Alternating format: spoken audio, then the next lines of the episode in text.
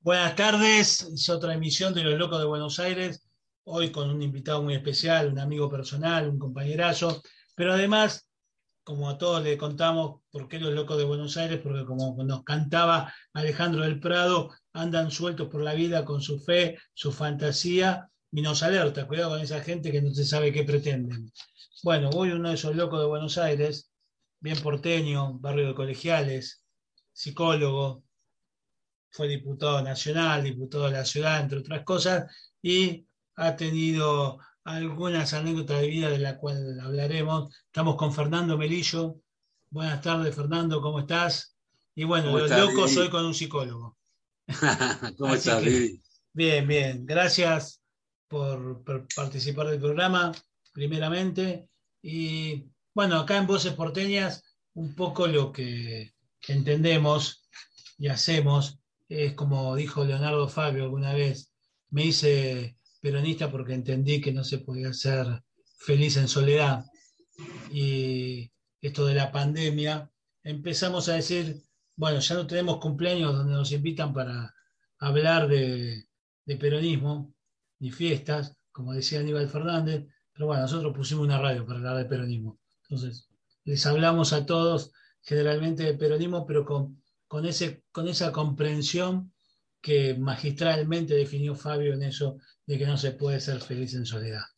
Por eso hoy Fernando, quien, para los desprevenidos que nos están escuchando, ha sido, ¿no? creo que el único secretario general de la Juventud Peronista elegida por voto directo de los jóvenes afiliados al Partido Justicialista en su momento en tiempo de renovación peronista. Y nos vamos a remontar ahí para arrancar un poco esto que también fue un momento en que yo conocí a Melillo, no sé si Melillo a mí, pero yo sí a Melillo, cuando fue esa elección, un momento de, mucho debate, de mucha intensidad en el seno del peronismo, veníamos de perder una elección presidencial por primera vez en la historia con Alfonsín y se nos debatíamos en qué, qué iba a ser el peronismo del futuro. Y bueno, ese peronismo del futuro empezaba a ser democrático. Hoy hablamos nacional, popular, democrático y feminista. Bueno, la parte de democrático la empezamos a discutir allá a principios de los 80, 84, 85. ¿Qué recuerdo, no, Fernando? Sí, bueno, este, en realidad no es, que fue la, única elección directa, fue la única elección que no se hizo simultáneamente con la elección del partido. O sea, todas las otras elecciones que se hicieron es como que se armaba como una rama en el partido, pero la elección era del partido y dentro de la elección del partido estaba el, sector de juventud.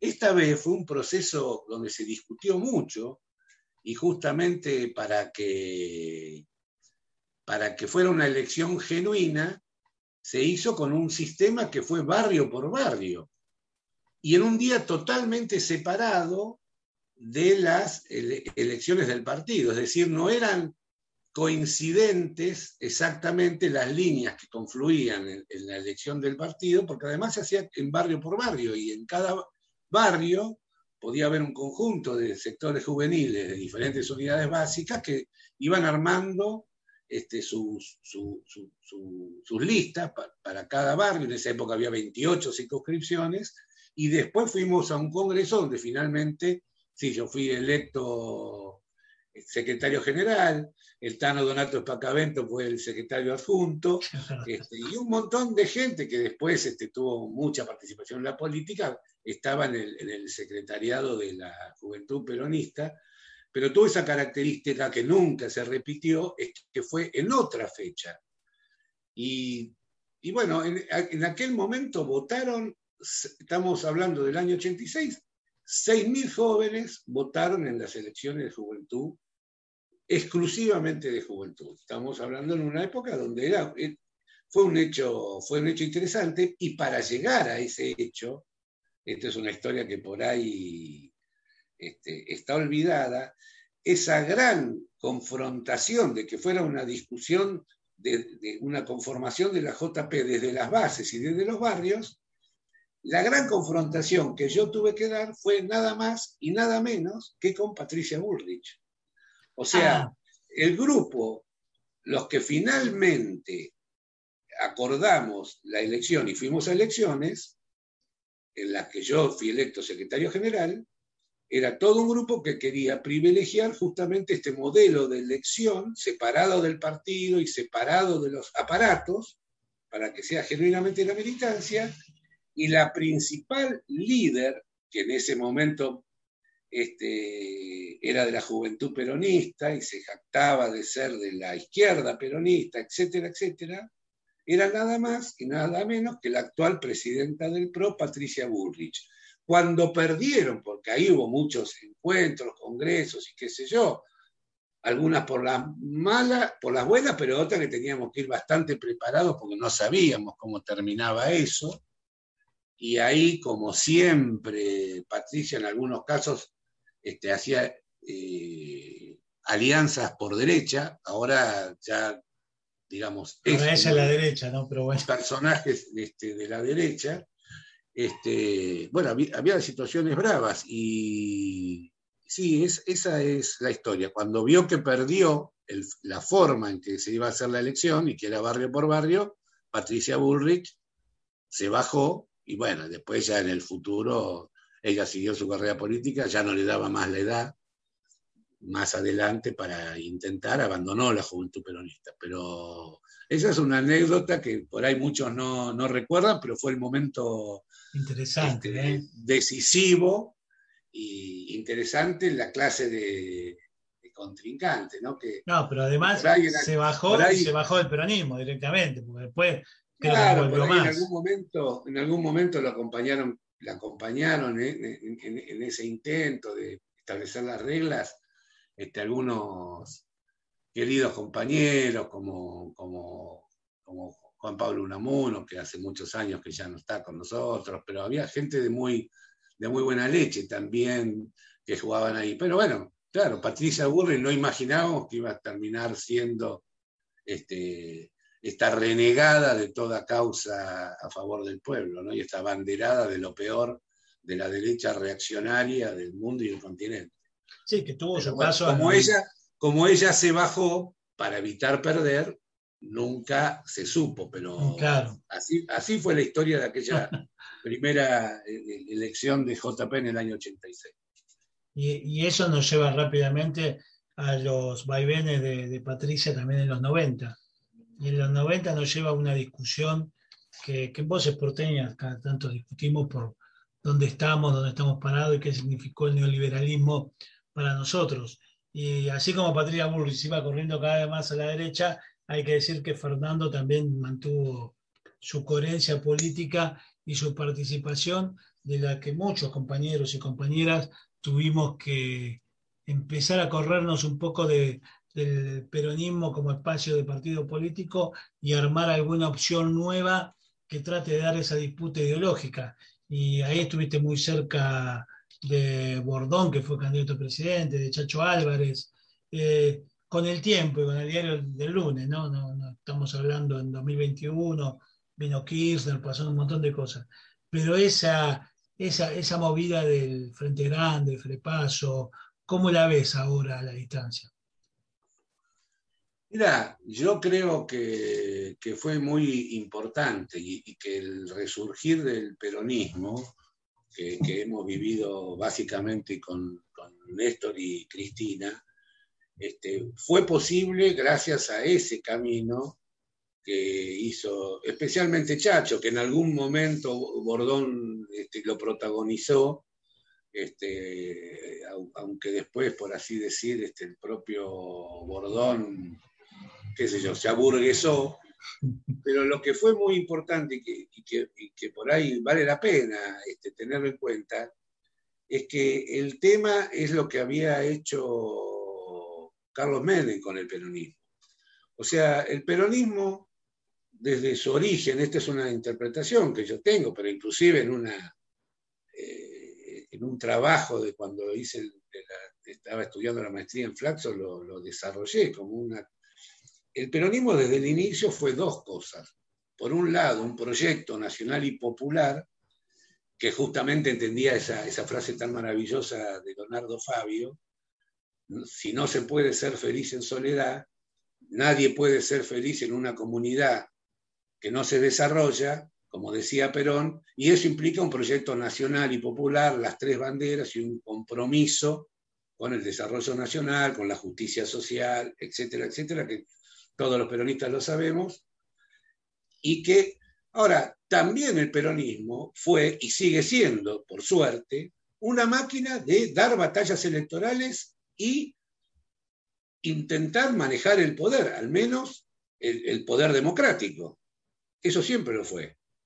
Y Menem conservó el tema de, ser una herramienta de poder del peronismo, vaya si lo conservó, al punto que, tuvo la, reelección, este, y, y, al, punto que muchos peronistas lo acompañaron, lo que dejó de lado el camino fue justamente las características y se abrazó al neoliberalismo que en ese momento, como ahora, empezaba a ser hegemónico. Y bueno, sabemos la historia, con la, con la burbuja de, la deuda, con, lo que, con, el plan, con la convertibilidad de Cabal y qué sé yo, hubo un momento en que parecía incluso que los sectores populares se beneficiaran. Es muy importante esto porque, este, claro, durante los primeros años del menemismo y financiado con deuda, externa, obviamente, este, hubo para los sectores industriales la posibilidad de recomponer sus, bienes de capital. O sea, hubo la posibilidad de armar incluso en el país la, línea blanca de electrodomésticos, empezar con eso. Hubo también financiado con deuda externa la posibilidad de llevar adelante este, que hubiera teléfonos en todas las casas y que yo. Todo eso supuestamente vendido, porque a eso se abrazó Menem, por el discurso de Neustadt y Grondona, el discurso liberal del Estado fracasó, abraza Menem eso, pero hay un tiempo en que los, muchos los, trabajadores que podían conservar el trabajo pudieron acceder a tener un teléfono, a tener este, este, línea blanca, electrodomésticos, lavarropa y, otras cosas, empezar a tener este, televisor a color este, en sus casas. Este, o sea, hubo cosas que a los trabajadores que conservaron el trabajo los benefició y a las clases medias con esa burbuja del uno a uno, también lo benefició y les permitieron, fue la etapa, la segunda etapa después de Martínez de Dios, de los viajes al exterior, del DM2 y qué sé yo. Eso le, permitió a Menem, en una estrategia de poder, conservar el apoyo de los factores de poder económicos, lo mismo que hoy tenemos y, y siempre tuvimos en la vereda de enfrente del peronismo, pero a su vez generar una, mayoría electoral importante. Pero bueno, este, yo creo que es, y en esa parte de la historia fue justamente el frepaso el que dijo este no es el camino. El, este, este, el problema es que quiso después la historia que el frepaso terminara en una alianza que en realidad era la continuidad como se demostró en la, experiencia de la Rúa, del proyecto económico del propio menemismo, este, y, bueno, tuvo que llegar Néstor para que el peronismo volviera a conjugar las dos cosas. Porque el peronismo nunca le interesó, como muchas veces a la fuerza de, centro izquierda, ser meramente testimonial porque las cosas, como, había que hacerlas en la realidad efectiva, las cosas no, valía solo con proclamarlas. Y bueno, en esos 90, de todo eso de los 90 y de la crisis final del, 2001, donde a De la Rúa le, estalló la crisis de deuda que había generado el plan de la convertibilidad, de ahí pudo nacer este, Néstor Kirchner y en su política este, volver a integrar el proyecto nacional, el proyecto de desarrollo con inclusión, el proyecto, por lo tanto, de justicia social, de soberanía política y de independencia económica, que después continuó Cristina, y básicamente se reciclaron un montón de las ideas y de los cuadros mismos que habían sido protagonistas con nosotros, por supuesto, que compartimos y en esa época militábamos en eso, en el Frente Grande o en, el Frepaso. Y de hecho, casi todos, si no todos los integrantes de esas experiencias, finalmente encontraron su lugar y hoy acompañan el frente de, todos. o sea que también es importante poder hablar relajadamente y, no solamente la coyuntura. Está muy bueno tu programa en ese sentido, porque si no, este, parecería que las cosas este, nacen de un reposo. Y la verdad es que, lo que, tuvo la, gran inteligencia este, Néstor es de ir poco a poco viendo y, entendiendo las cosas este, y después rápidamente integrarlo a, su gobierno, primero en debilidad y después en fortaleza, porque ahí también es interesante.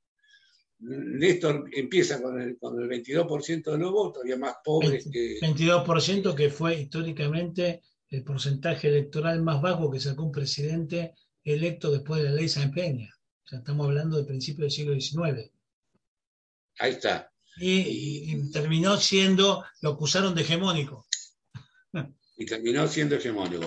En ese camino se fue nutriendo, primero desde la debilidad para fortalecerse, este, y, después, aún cuando ya había construido poder, para darle más fortaleza al proyecto, porque claro, este, lo que los que dicen hegemónico, y sí, hay que construir una, hegemonía en el sentido de darle una unidad de sentido al discurso, al pensamiento y al sentimiento de la gente.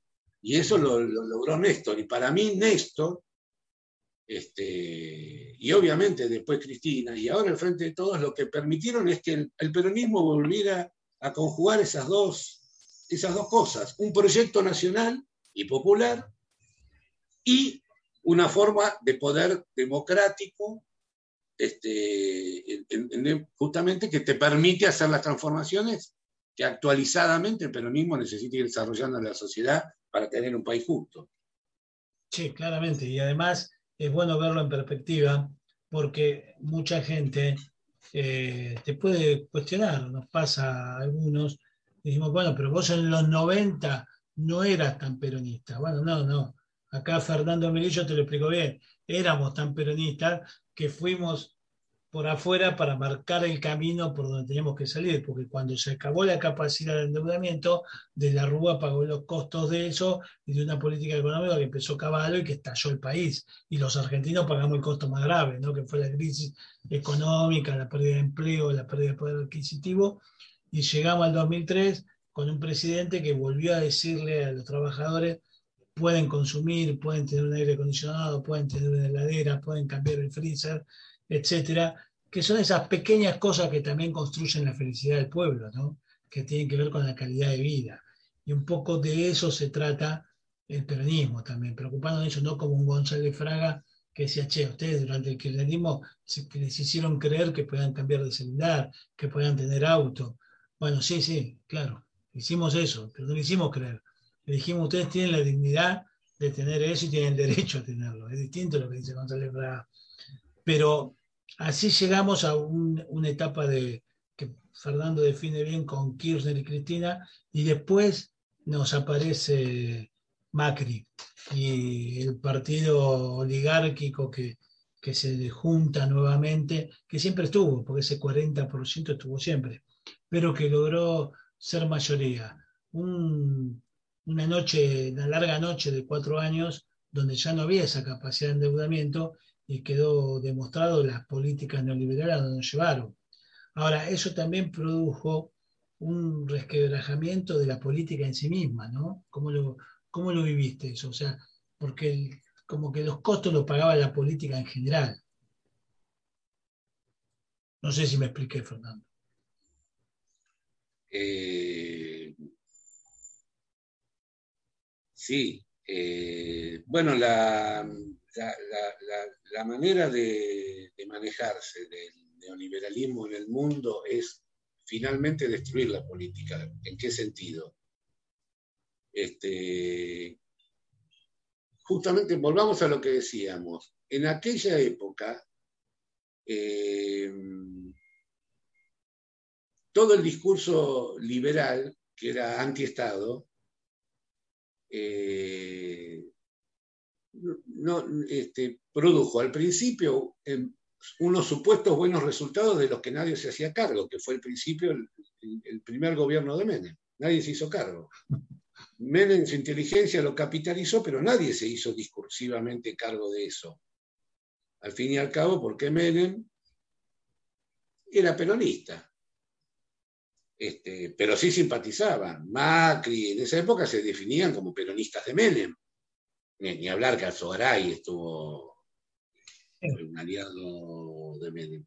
Ahora, el problema es que este, cuando, cuando, cuando la gente puede eh, pensar un poco, medir este, medir y percibir lo que un gobierno y otro te da justamente en tu calidad de vida real y qué sé yo, ahí no tienen espacio los gobiernos neoliberales. ¿Y por qué acuden ahora a la mentira? ¿Y cuál es el efecto que termina teniendo la mentira?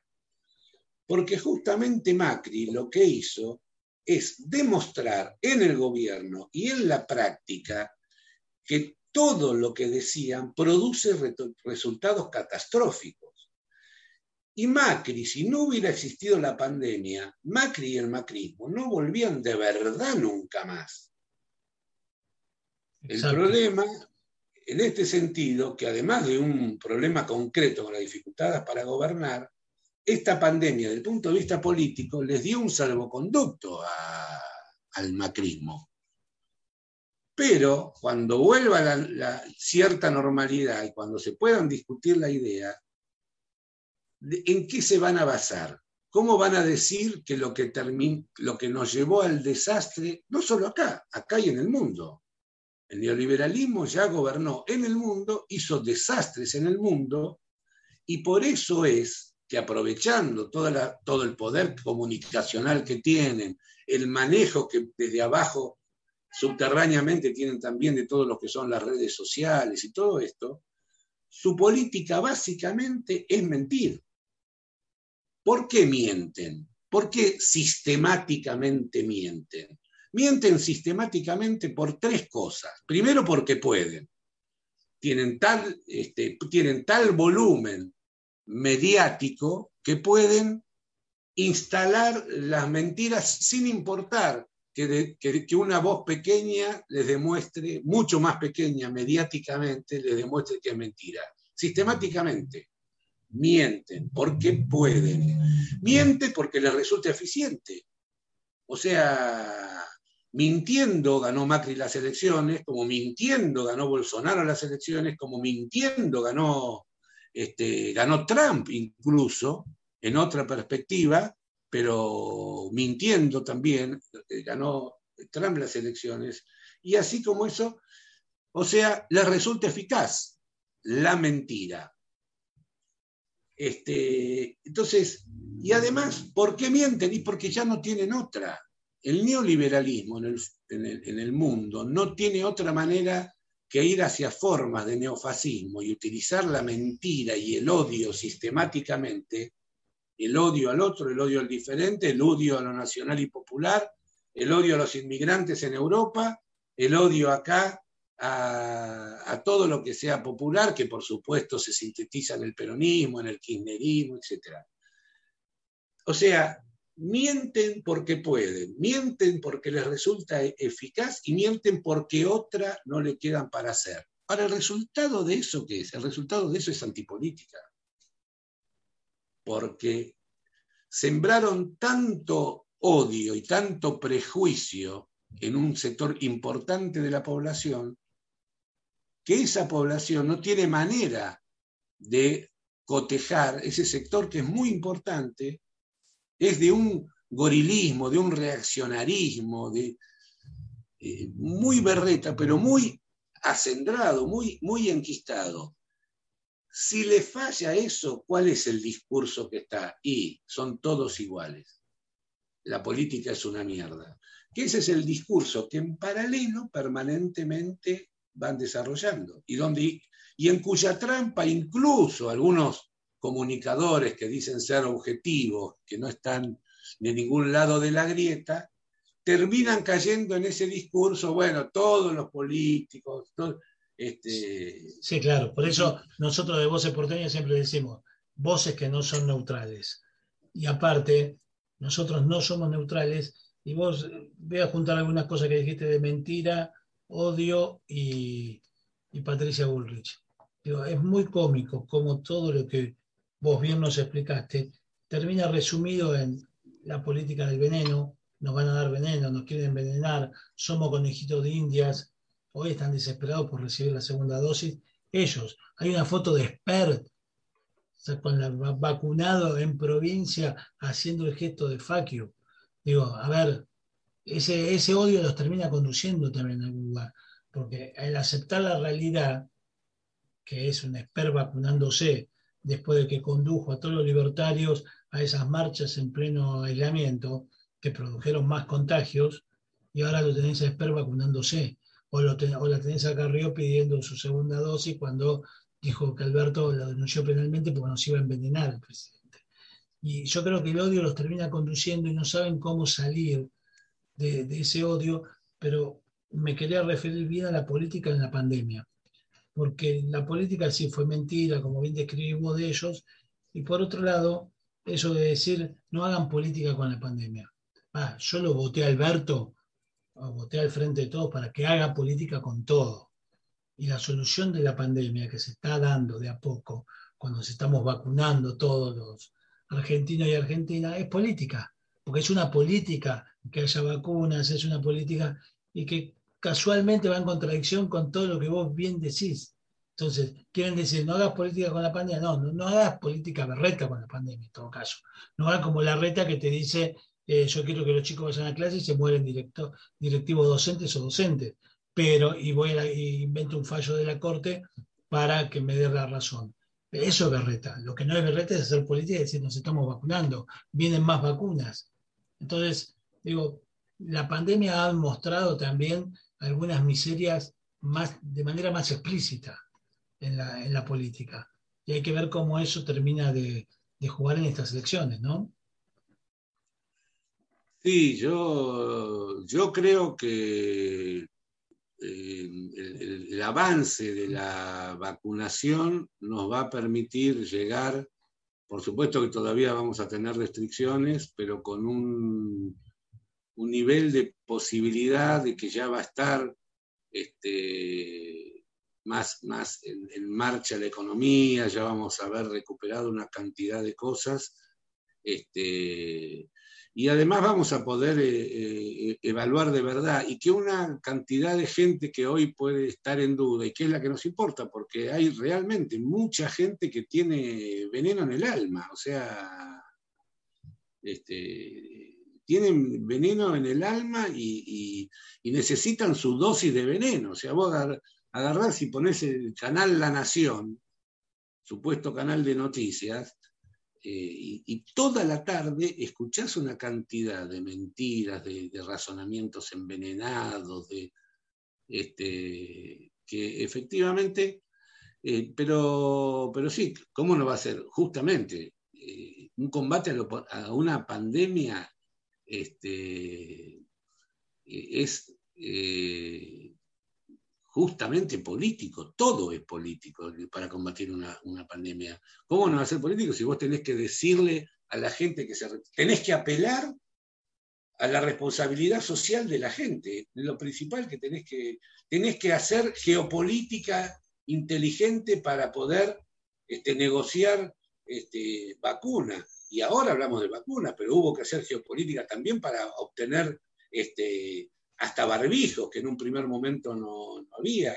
Es política el desarrollo tecnológico que, hay que hacer, que, que había que, impulsar y que se impulsó para que podamos estar, por un lado, haciendo principio activo en, Argentina de la vacuna de AstraZeneca y por otro lado, este, haciendo la otra parte, que es lo que se va a hacer con la vacuna Sputnik con, este, con laboratorios nacionales. Todo eso es política. Y también es política el, mensaje y, el, y, la forma en, que se comunica. la politización. Lo que pasa es que del lado de esta oposición, que ya te digo, no es original, es una oposición que con estas armas ha, trabajado y una derecha que ha trabajado igual en España, que en todos los países se maneja de, la misma manera cuando hay un gobierno relativamente popular eh, a cargo, e incluso cuando hay un gobierno de centro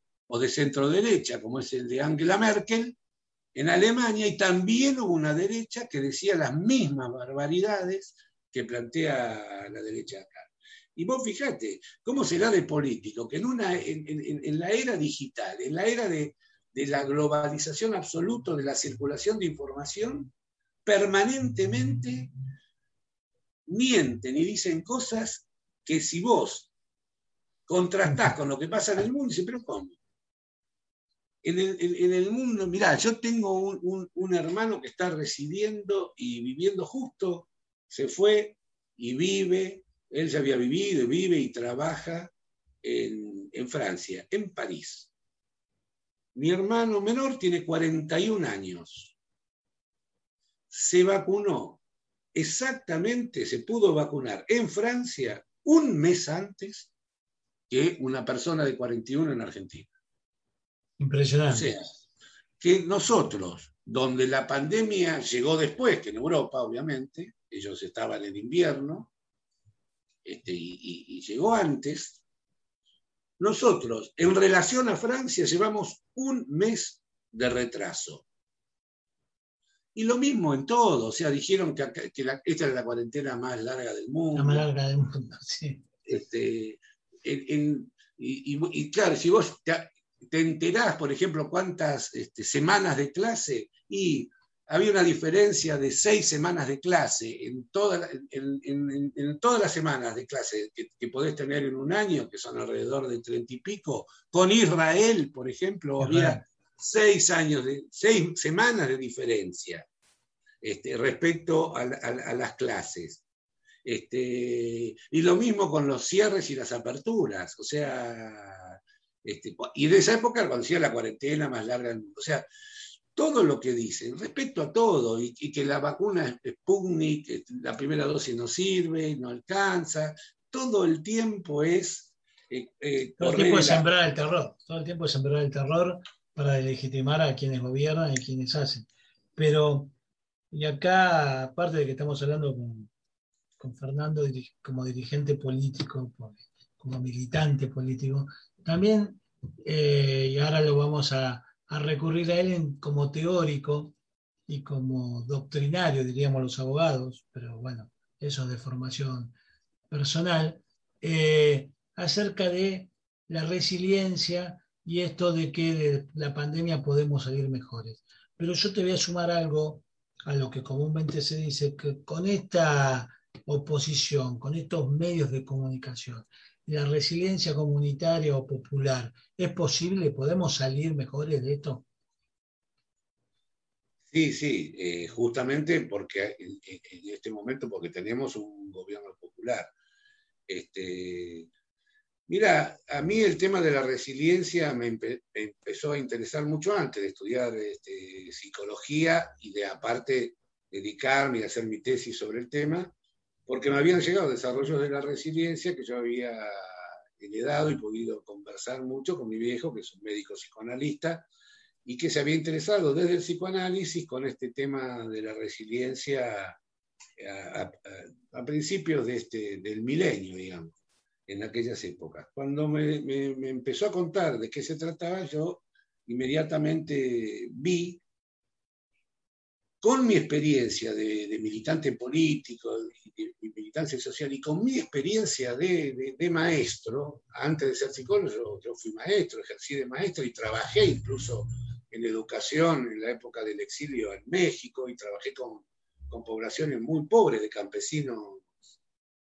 eh, en, México. Y yo vi que ahí en la resiliencia había una herramienta muy importante para dos cosas para que la gente que trabaja en salud popular, o sea, en promoción de salud, en los barrios, en temas de salud, o las maestras y los maestros que están eh, en las escuelas este, y, justamente trabajando muchas veces con niños que viven en contextos de pobreza muy grandes y que lamentablemente en nuestro país, por ejemplo, ahora estamos llegando al 60%, y también con, la, con aquellos militantes sociales o, curas comprometidos con el trabajo social que mantuvieron en este desastre que hizo el neoliberalismo en las gestiones sucesivas de la dictadura, del propio menemismo, este, y, ni hablar en el macrismo, este, todo este desastre que han ido haciendo que se reduzca la,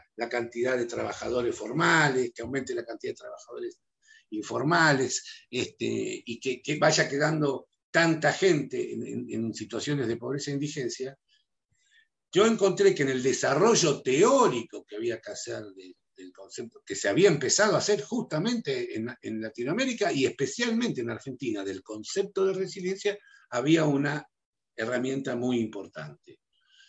Y, efectivamente, ¿por qué, ¿por qué si un gobierno popular lo encara en las políticas, en la política en general y en la política pública, puede efectivamente este, implicar resiliencia comunitaria y salir mejor de la pandemia?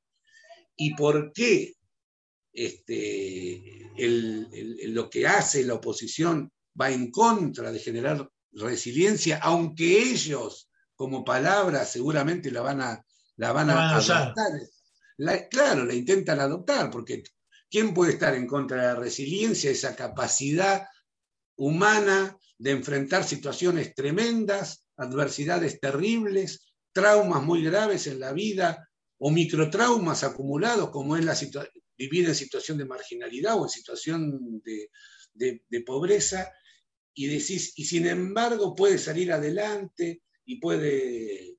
Y ahí, mira, más allá de la resiliencia individual, que bueno, la psicología lo ha, lo ha profundizado y se ha visto, y, se ha visto cuáles son las, las cosas que hay que promover en un bebé desde que nace y, cuánto hay que cuidar incluso a una madre este, desde, desde, que está embarazada y qué importante es la red social. Todo eso se sabe desde, los primeros, desde el embarazo, desde los primeros meses de vida hasta que vamos creciendo, ya está muy estudiado y un montón de cosas de, la psicología del desarrollo, del psicoanálisis, qué sé yo, este, muchas cosas que, ya se sabían, por supuesto, y, que un poquito te lo dice cuando vos estudiás para ser maestro, etcétera, etcétera.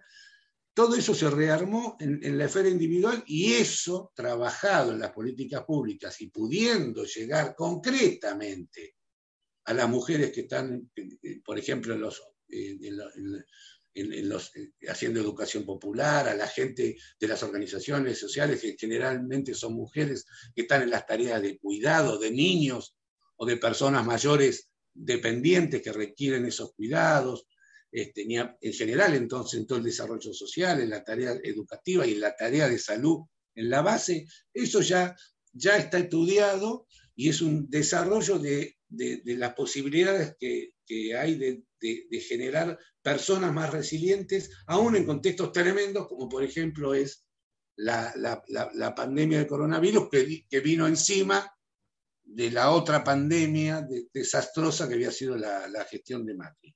Ahora, los investigadores descubrieron cuáles son las cosas centrales que tienen que ver con la resiliencia comunitaria.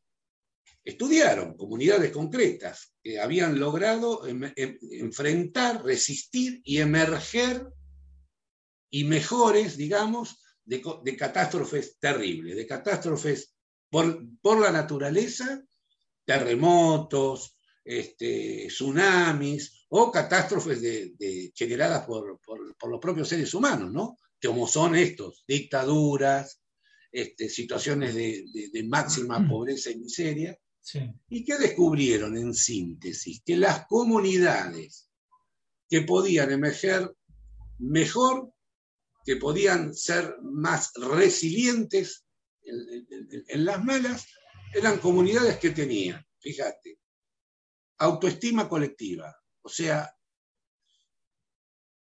comunidades que tenían una valoración de sí mismas, como comunidad, como conjunto, como diría Leonardo Fabio, no en soledad, como conjunto, autoestima colectiva. Y algo que atacan siempre de la derecha, la autoestima del pueblo.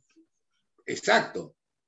Y algo que los líderes populares, Lula en Brasil, Néstor en Argentina, justamente si lo primero que hicieron es recomponer la, autoestima del pueblo para poder ir adelante. El segundo elemento es la identidad cultural, o sea, la valoración de, la propia cultura, de la propia historia, del propio idioma, de, la de, las tradiciones y las características culturales que tenemos como pueblo, como comunidad. La identidad cultural. El humor social.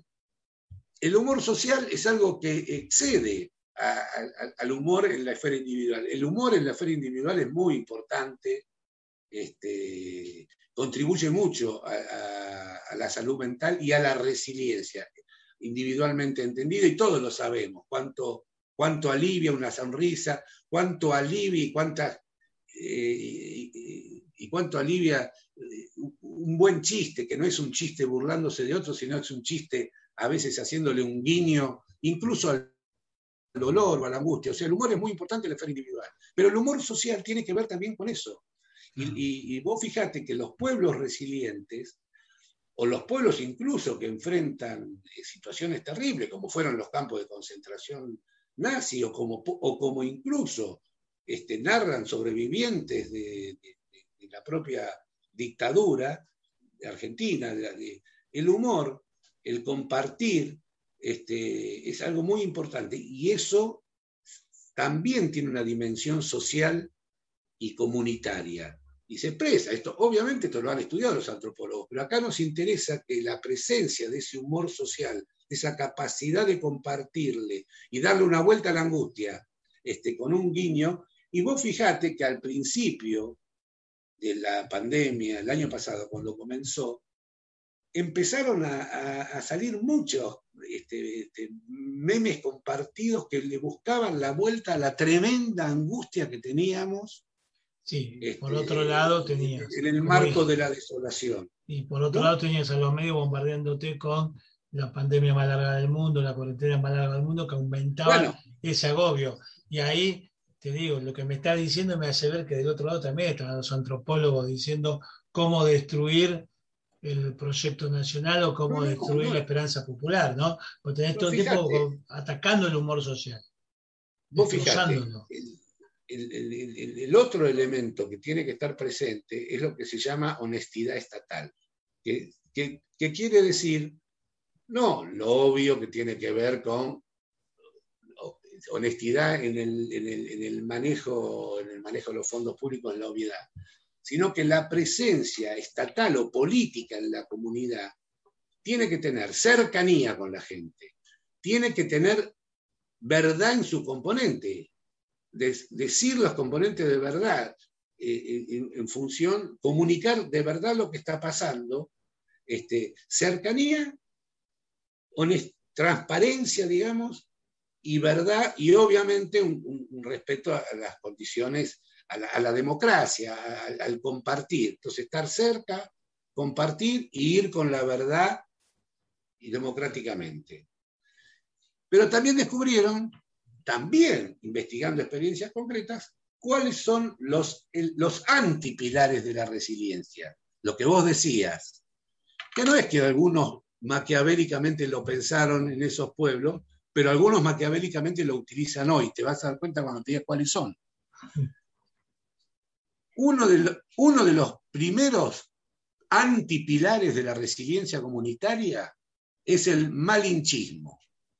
El malinchismo viene de, la maldición de Malinche, viene de, una, de la historia que se volvió mítica, de eh, una, una, azteca, una azteca en México que cuando vino el, conquistador le sirvió de guía, terminó siendo amante del conquistador y de alguna manera este, se rindió ante el conquistador y entregó a su pueblo. Eso que obviamente, eh, y en México quedó como el malinchismo. ¿Qué es el malinchismo en México? Y el malinchismo en México es el, que, que, admira a Estados Unidos, el que piensa que México no vale, el que se despoja de su identidad cultural, que en México es básicamente mestiza. No hay casi población que no sea mestiza y hay una población indígena enorme y una cultura indígena y muy rica y variada. Pero el malinchismo, como dice la canción, una canción hermosa, se llama La maldición de Malinche, es el que se postra ante el extranjero. Mira con desprecio a su hermano del pueblo y se postra ante el extranjero. Acá nosotros siempre lo llamamos cipallismo, este, y, lo tenemos muy claro en el peronismo. Este, entonces tenés malinchismo. Bueno, de eso todos los días. El, dame, dame la Pfizer, ¿no?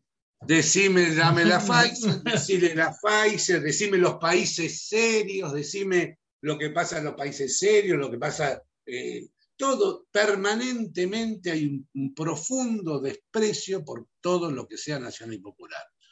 Lo que, bueno, vos en una charla que tuvimos previo me recordabas de la, de, bueno, de don Arturo Jaureche, ¿no? Claro. Este, eh, la colonización pedagógica, las onceras argentinas. Bueno, este, cuando vos decías que aprendés el canal de televisión La Nación, acordate que Jaureche decía, cuando yo no sé qué opinar de alguna cosa, lo primero que hago es leer el diario La Nación.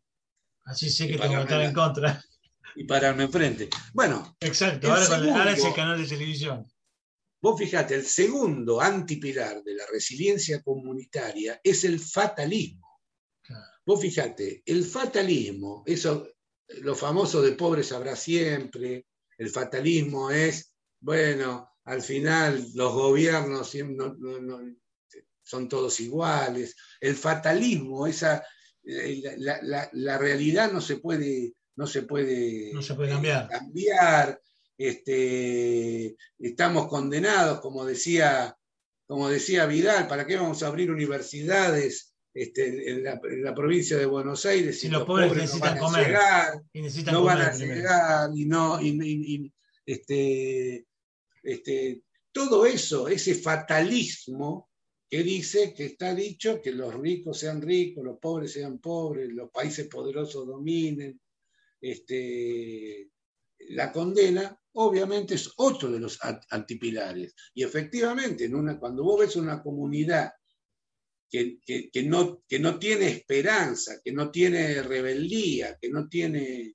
eh, vitalidad para, sobreponerse, que cree que las cosas si están mal van a seguir siendo siempre siendo mal porque así está escrito y así está fatalmente determinado, es otro de los antipilares de la resiliencia.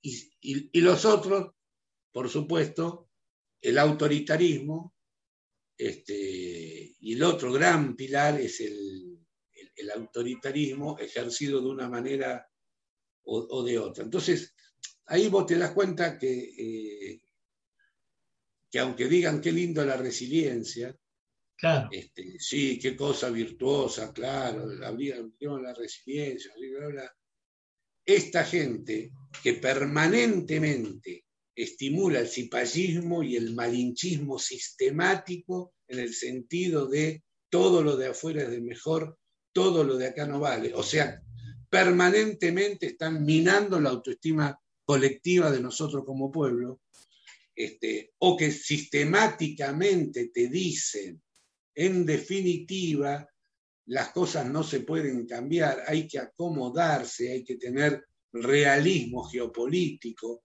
hay que postrarse ante la, potencia del mundo.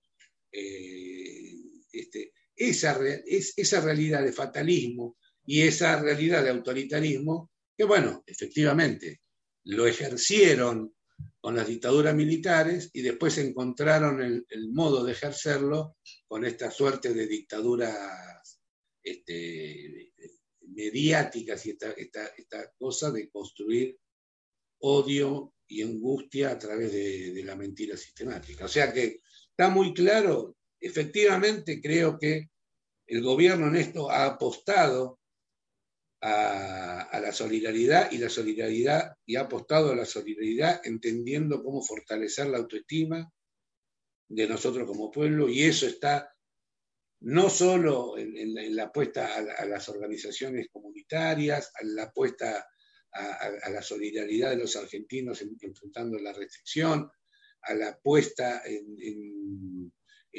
valor de lo que significa el desarrollo tecnológico y la potencialidad de nuestros científicos. Este, todo eso tiene que ver con la autoestima y tiene que ver indudablemente con, la identidad cultural de nosotros como pueblo. Y en eso, este, en eso, con todo y con todos los problemas que obviamente hemos tenido y ha tenido el gobierno, porque esta pandemia era nueva e inédita, estuvieron los recursos para pensar en los que se quedaban sin nada y estuvo el IFE, estuvieron los recursos para para que no se destruyera del todo la, industria y las pymes y se tuvo el apoyo para las nóminas salariales que fueron los, ATP, el apoyo a la producción.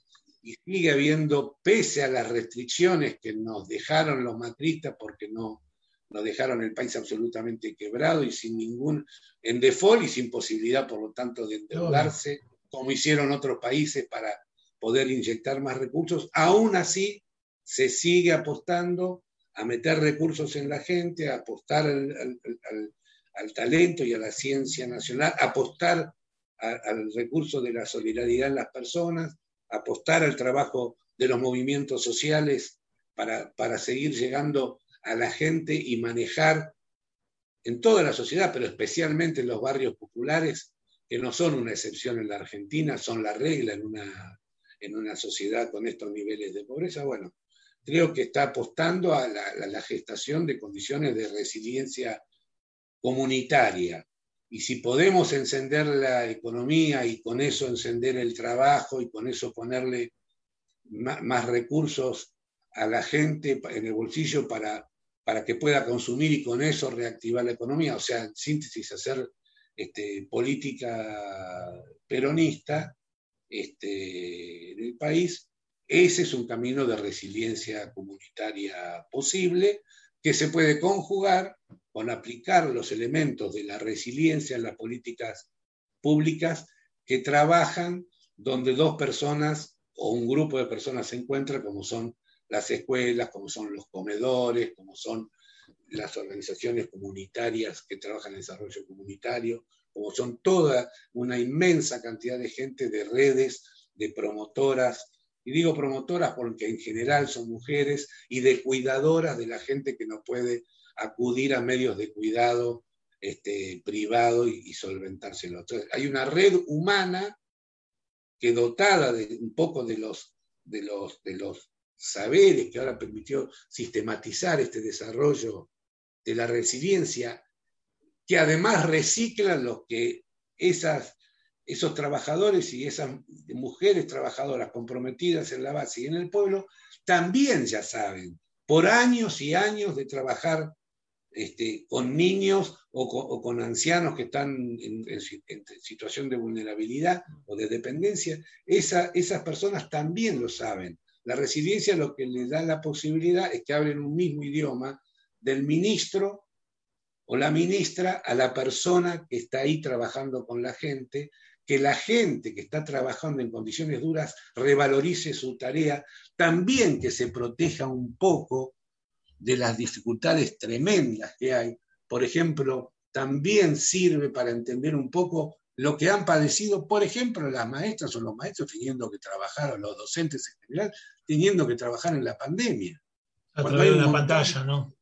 Cuando hay un montón de gente, por supuesto que la presencialidad es, es superior, pero había que adaptarse. El, daño, la dificultad para todos los que, los que estando en relación de dependencia tenían que generar trabajo virtual y lo saben, el trabajo no termina nunca, porque entonces como está la pantalla y están las redes y están los, correos electrónicos, ¿cuándo empieza y cuándo termina el trabajo? No terminaba. Y en el caso de los docentes ni hablar, porque entonces la actividad y corregir y atender a eh, alumnos con problemas, en el caso de los docentes secundarios, eso tampoco tenía edad. Corregir, devolver, acompañar a los padres. Tener en cuenta cada caso distinto, porque cada posibilidad de conectividad era distinto en cada escuela, en cada, en cada hogar. conectividad que hubo también en esta ciudad.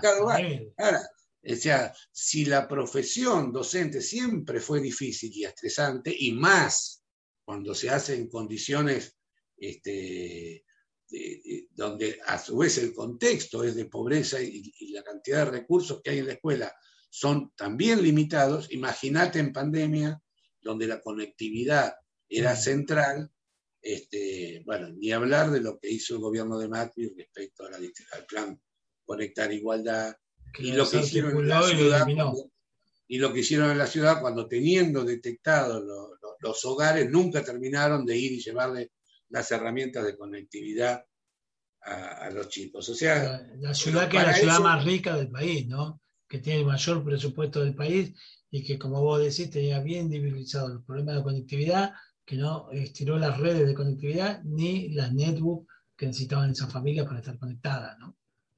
Terrible. este enfoque de, la, resiliencia en el que yo me sumado a, desarrollar, en donde aporté mis saberes previos como maestro, todos mis años de militancia política y, también de funcionario público. Este, y, más recientemente mi formación como psicólogo, ojo que la resiliencia puede, con este desarrollo, de este enfoque, que es crítico, que es social y que es comunitario, eso puede aportar a las políticas públicas en Argentina en alguna manera ya está aportando, lo que pasa que es gente que lo hace sin saber, sin ponerle el nombre y sin poder compartirlo con otros. De esta manera. De esta manera, pero eso, y eso es lo que nos va a permitir este, eh, salir fortalecidos, o sea, ser resilientes para salir de estas circunstancias graves fortalecidos, y ni hablar que el peronismo, el sindicalismo peronista, las organizaciones sociales, este, han sido toda la vida resilientes y tal vez en la Argentina tenemos el mayor símbolo de resiliencia colectiva y universal, que son las madres y las abuelas de Plaza de Mayo. Por si faltara poco, eso cuando, vos cuando vos en el mundo y en la gente que lo ha desarrollado querés decir un, un símbolo de resiliencia, son las madres y las abuelas de Plaza de Mayo, que no dejaron de buscar a sus hijos, no, dejaron de buscar a su nieto, persiguieron y, consiguieron memoria, van consiguiendo justicia, consiguieron recuperar nietos, pero no abandonaron además la idea de que esas desapariciones, esos secuestros y esa tortura tenían que ver con la construcción de una sociedad justa. Ah, nos dijeron las abuelas y las madres este, hasta ya, ya, ya listo, ya está, ya estamos haciendo justicia, nos rendimos. No, ahí están siempre la madre y las abuelas comprometidas con que este país sea como el país que soñaron sus hijos, un país con justicia social. Y esa batalla no se, no se terminó. Por eso, y por eso, y porque salieron adelante y ayudar, ayudaron a toda la sociedad argentina a ser mejor, son un símbolo mundial de resiliencia comunitaria, la madre y las abuelas de Plaza Y que grafica muy bien el comienzo, cuando Eve dice, nos parieron nuestros hijos, ¿no? Y sí.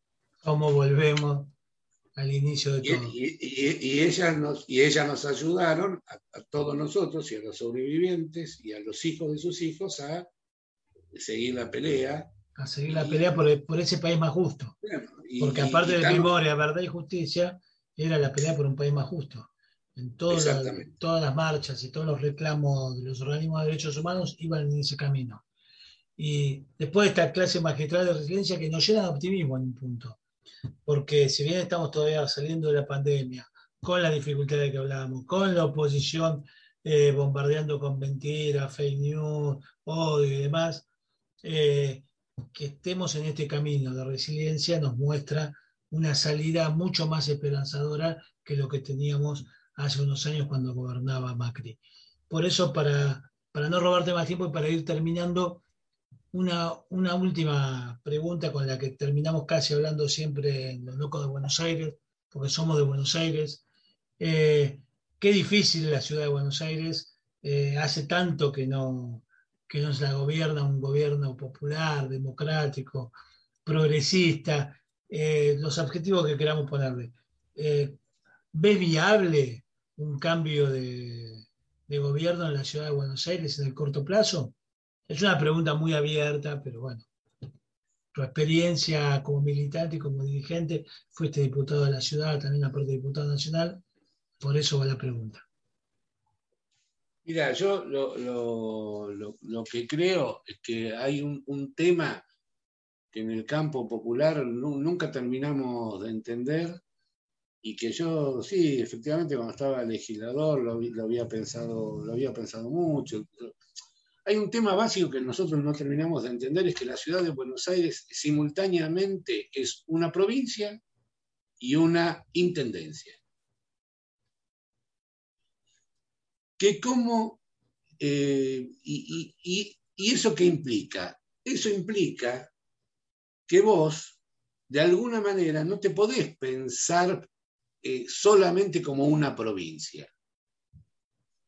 Ahora, la particularidad de la ciudad de Buenos Aires hace que si el gobierno nacional le va bien, todo lo que le va a ir bien económicamente también a, la ciudad de Buenos Aires, por la conformación que tiene la Argentina, por la estructura que tiene la, Argentina este, productiva, porque aparte gran parte de los servicios nacionales producen, digamos, se producen y por lo tanto también tributan en la ciudad de Buenos Aires, por muchas cosas que sabemos.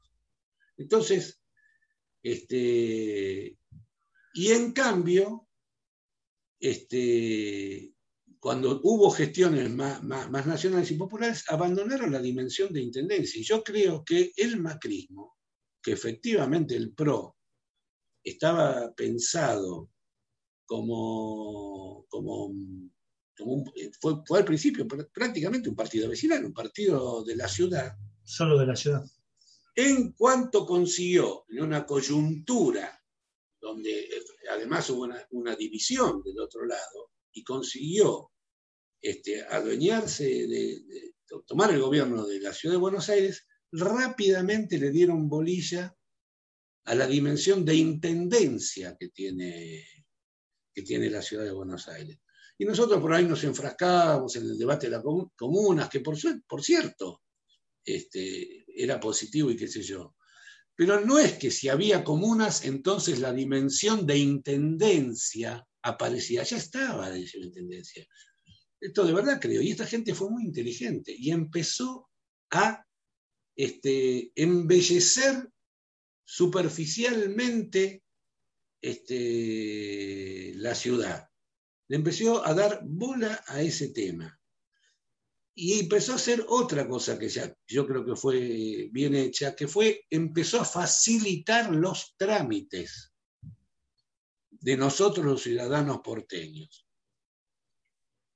Como, y, y en ese interín, las dimensiones de gobernación de la ciudad de Buenos Aires, educación, salud, incluso cuestiones de planeamiento estratégico no les, no les importó mucho, pero incluso hicieron otras cosas también positivas, como por ejemplo las bicisendas. ¿no? Y nosotros en un momento decíamos, ah, es solo la bicisenda, ah, es solo esta cuestión este, de, vecindad, ah, es solo la vereda, o hacen pura vereda. Y ahí yo creo que ahí nosotros de verdad perdimos la mira, perdimos la mira, no nos dimos cuenta no nos dimos cuenta. Este, la ciudad de Buenos Aires es una ciudad-estado que tiene esta particularidad, que es, por un lado, este, por un lado una gobernación y por otro lado, este, una, por un lado un gigantesco municipio. un gigantesco municipio, pero no mucho más grande en términos de, cantidad de gente, por ejemplo, que el municipio de La Matanza, pero con mucho más recursos para hacer la política municipal que, el municipio de La Matanza, mucho más recursos. Entonces, a veces, a veces simplificamos, ¿no? Porque a veces decimos, no, bueno, tiene 10, 20, no sé cuántas veces, 50 veces lo de La Matanza. Y ahí, yo te digo de verdad, este, tiene muchísimo más recursos que La Matanza, pero también tiene, tiene funciones de provincia que no tiene La Matanza. O sea, La Matanza no financia de su propio presupuesto también todos los hospitales de La Matanza, también todas las escuelas de La Matanza. Entonces, cuando, cuando con eso, en el sentido de parar, y no vemos lo principal, y ahí, ahí le erramos al bizcochazo. Y yo creo que la única manera de que vamos a llegar es si logramos inscribir inteligentemente en un proyecto nacional la ciudad, pero también darle bola e incluso reconocer algunas cosas que como, municipio hizo bien, este, los gobiernos macristas. Efectivamente, porque tuvieron los recursos, porque desfinanciaron otras cosas importantes como la educación y la salud, porque efectivamente un porcentaje muy alto de los ciudadanos de la ciudad de Buenos Aires no acuden a la escuela pública y no usan los hospitales públicos. Entonces, hicieron una política inteligente, pero no verla, no reconocerla, en una ciudad donde hay muchísima gente que te habla de la municipalidad todavía cuando tienes que hacer el trámite. Entonces nosotros no nos damos cuenta de, no, nos damos cuenta de eso. Entonces el debate de las ideas nacionales está bien que hay que darlo, pero el debate de las realizaciones lo tenés que dar y si tenés que reconocer algunas cosas que hicieron bien hay que reconocer, porque no hay que decir, ah, este, no, si la simplificación de trámites y el acceso más fácil a ciertos trámites está bien, hay que hacerlo. esas, son cosas que como, como, como ciudadano lo tenés que hacer en una gran ciudad. La cercanía y el embellecimiento de ciertas cosas.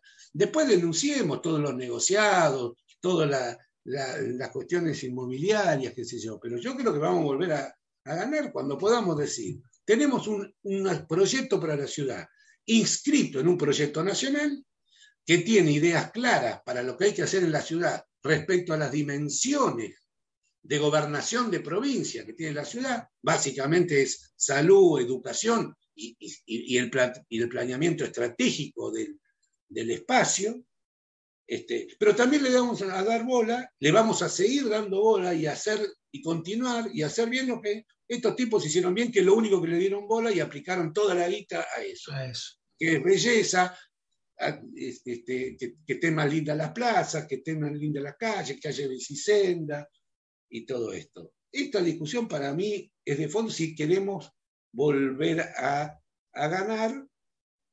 Y sí, claro que es posible. Es posible. En, el 2023 es posible.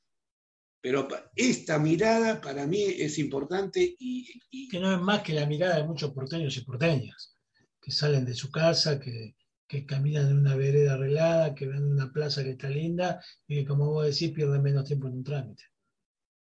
Que es, eso es importante porque la gente ve el gobierno de la ciudad como un municipio. Exacto. Eh, eh, reafirmando exactamente eso. Pero bueno, es el camino. Eh, te queremos agradecer, Fernando, por la verdad. no hizo falta mucha intervención clase magistral de resiliencia, de cómo encarar la próxima campaña en la ciudad, de cómo encarar el 23, de cómo ser mejores en el, debate político y de entender algunas cosas que están pasando en el país a partir de las mentiras, los odios y los mecanismos del malinchismo. Hemos acuñado ahora eh, otra más, además de cipallismo, así no quedamos tan, tan repetitivos.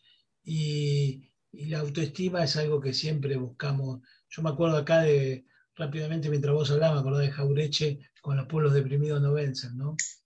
Y que se hace uno de los primeros resilientes, ¿no?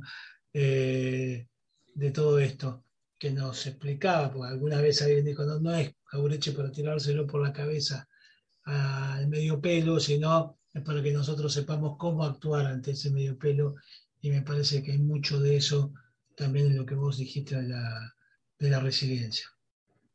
Y como decíamos antes, este es el objetivo de este programa. ¿Por qué hay estos locos dando vueltas por Buenos Aires? Bueno, acá quedó claro con Fernando Melillo que, que nos dio una clase de distintas cosas y por qué sigue dando vueltas por esto, ¿Qué pretende una ciudad mejor, un país mejor y creo que es lo que estamos pretendiendo todos. Así que gracias Fernando, te dejamos el cierre del programa como siempre y gracias por tu generosidad. No, bueno, la verdad que un, un, placer. Y bueno, vos, vos sabés, hace tantos años que hemos tenido charlas y la verdad que nunca me sentí tan cómodo y tan a, mis anchas y tan feliz en un programa, en un programa de radio. La verdad que no, no, sentía que estábamos en un programa de radio, sentía que estábamos, charlando. charlando como dos viejos compañeros y militantes y algunas cosas era como una novedad de las que no pudimos compartir por la pandemia. pandemia lamentable. Así que no, te agradezco yo a vos y este, y fue muy, la verdad, muy, muy grato y muy lindo el momento. Bueno, muchas gracias. Así terminamos los locos de Buenos Aires de este viernes y seguimos en Voces Porteñas, ya sabes, www.vocesportenas.com porque la ñ es el hecho maldito de Internet. Hasta el viernes que viene.